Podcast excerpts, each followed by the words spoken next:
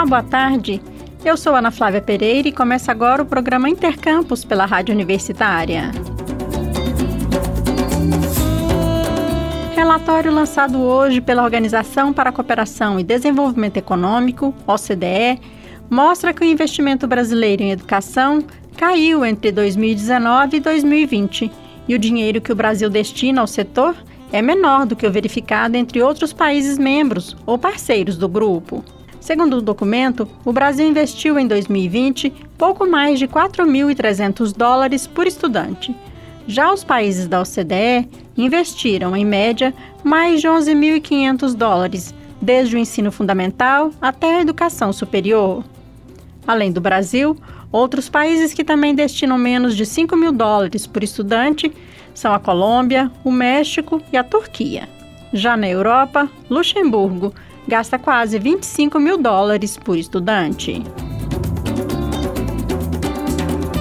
Por lei, pelo Plano Nacional de Educação, PNE, o Brasil deve investir pelo menos 10% do Produto Interno Bruto, PIB, em educação até 2024.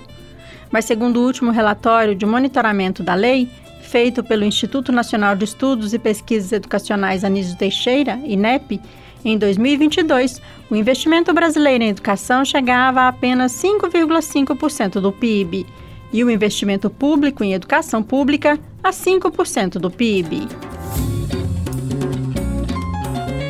O relatório da OCDE também aponta a necessidade de valorização dos professores, porque salários competitivos são fundamentais para reter e atrair mais pessoas para a profissão. No Brasil, segundo o Plano Nacional de Educação, PNE, o salário dos professores deveria ter sido equiparado ao dos demais profissionais com escolaridade equivalente em 2020. Mas o monitoramento de 2022 indica que isso ainda não aconteceu. Embora os salários dos professores tenham passado de 65,2% dos salários dos demais profissionais em 2012 para 82,5% em 2021, seguem desvalorizados em relação a outros profissionais. Outro dado disponível no relatório da Organização para a Cooperação e Desenvolvimento Econômico, OCDE, diz respeito ao ensino profissionalizante. No Brasil, pelo menos um em cada 10 estudantes, ou seja, 11% daqueles com idade entre 15 e 24 anos, fazem cursos profissionalizantes, percentual bem inferior à média dos países da OCDE, que varia de 35% entre os estudantes de 15 a 19 anos a 65% entre aqueles com 20 a 24 anos. O relatório da OCDE mostra ainda que, em média, entre os países do grupo, 14% dos jovens adultos não concluíram sequer o ensino médio. Sendo que no Brasil, a taxa de jovens que não estudam e nem trabalham, os chamados nem-nem, corresponde a mais de 24% entre as pessoas com idade entre 18 e 24 anos. Em média, nos países da OCDE, 14,7% dos jovens adultos dessa faixa etária não estudam e nem trabalham. Você está ouvindo Intercampus.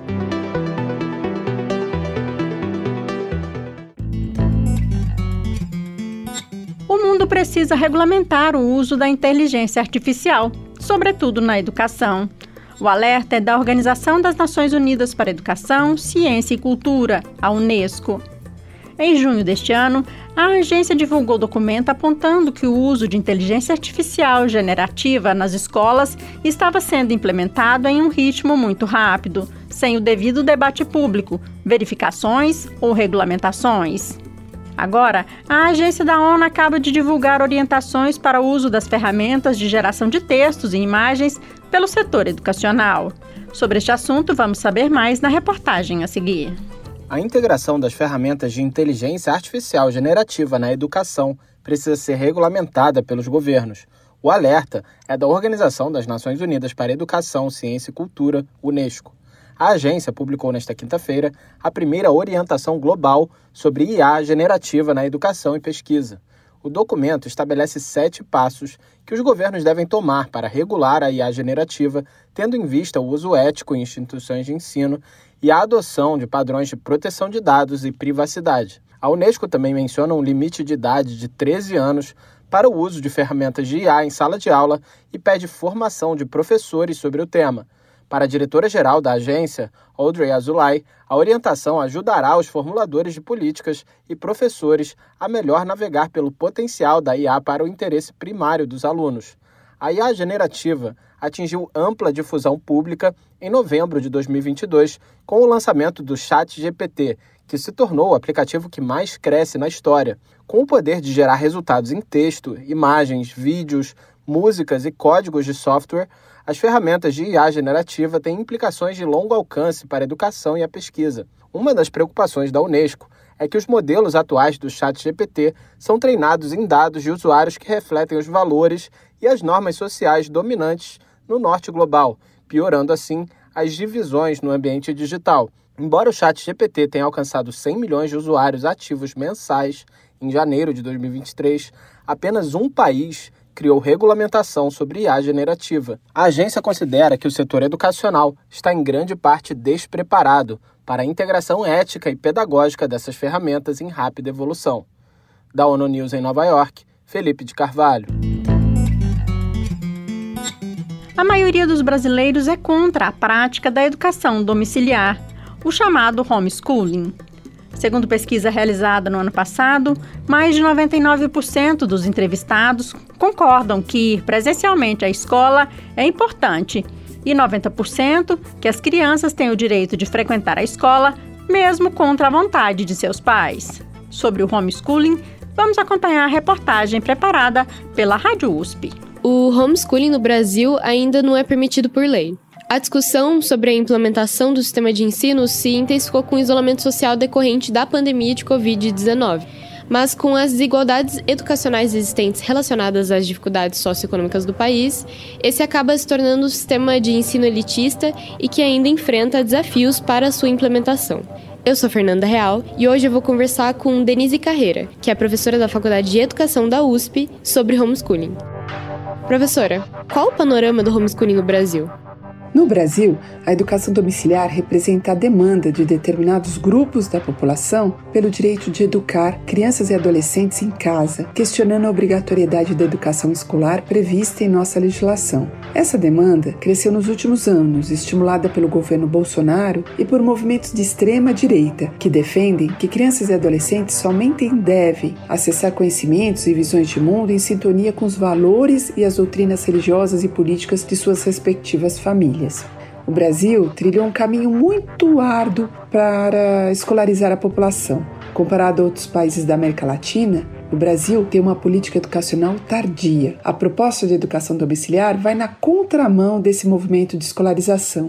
É uma proposta extremamente elitista, autoritária e equivocada que, para ser operacionalizada, conforme o projeto de lei 3.179 de 2012, aprovado em maio de 2022 na Câmara dos Deputados e que tramita no Senado Federal, esse projeto exigirá que as famílias invistam em tutores, materiais didáticos, o que abre todo um mercado de vendas de produtos e que o Estado garanta uma estrutura de fiscalização das famílias, drenando recursos que deveriam ser investidos na educação pública. E, Denise, com todos esses desafios que surgem com a possibilidade desse tipo de ensino, quais que poderiam ser os impactos da implementação do homeschooling no país? Importante registrar que, em caráter de exceção, a normativa educacional prevê que crianças e adolescentes em tratamento médico que exige permanência em casa possam se afastar das escolas e acessar o direito à educação por meio de profissionais de educação que se deslocam para os seus domicílios. Eu não identifico prós na proposta de educação domiciliar que tramita no Congresso, já que ela priva crianças e adolescentes da socialização e do acesso a conhecimentos humanísticos e científicos que vão além dos defeitos defendidos por suas famílias. As crianças e adolescentes não são propriedades de suas famílias, como bem destacou o Supremo Tribunal Federal em decisões históricas de 2020. A educação domiciliar compromete a formação para a cidadania e de uma cultura democrática, que somente é possível quando convivemos com as diferenças. Além do que, aumenta a vulnerabilidade de crianças e adolescentes à violência intrafamiliar, ao abuso sexual e à segregação de estudantes com deficiência em casa. Eu integro a coordenação da Articulação contra o Ultraconservadorismo na Educação, que lançou em 2022 um abaixo-assinado com mais de 400 assinaturas institucionais do campo educacional contrárias à proposta. Ou seja, há uma unanimidade entre todos aqueles que atuam na perspectiva do direito à educação. Registro também que a pesquisa Educação, Valores e Direitos, realizada em 2022 pela Ação Educativa e pelo SEMPEC, da qual sou uma das coordenadoras do estudo, revelou que 80% da população é, são contrários à educação domiciliar e defendem a função social da escola. Eu, Fernanda Real, conversei com a professora Denise Carreira, da Faculdade de Educação da USP, sobre o homeschooling e os desafios ainda encontrados para a implementação desse sistema de ensino no país. Estamos apresentando Intercampus.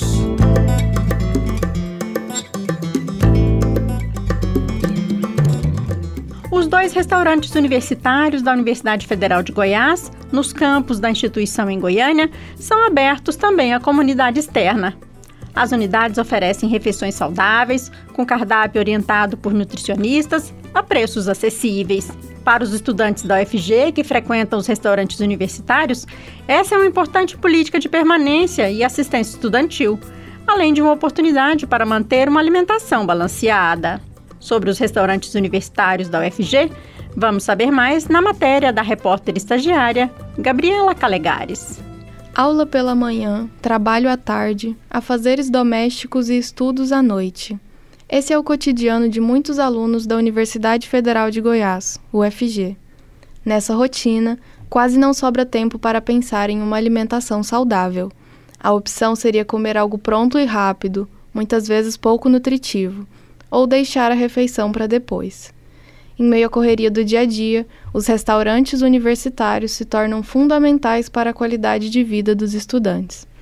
A UFG tem dois RUs em Goiânia, um no campus Colemar Natal e Silva, na Praça Universitária, e outro no campus Samambaia. O campus da cidade de Goiás também conta com um restaurante universitário. Os RUs servem três refeições por dia: café da manhã, almoço e jantar.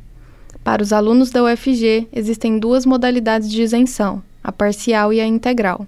Todos os alunos da graduação possuem isenção parcial automaticamente ao se matricular na universidade. O valor das refeições, para eles, é R$ 2,50 para o café da manhã e R$ 4,00 para almoço e jantar.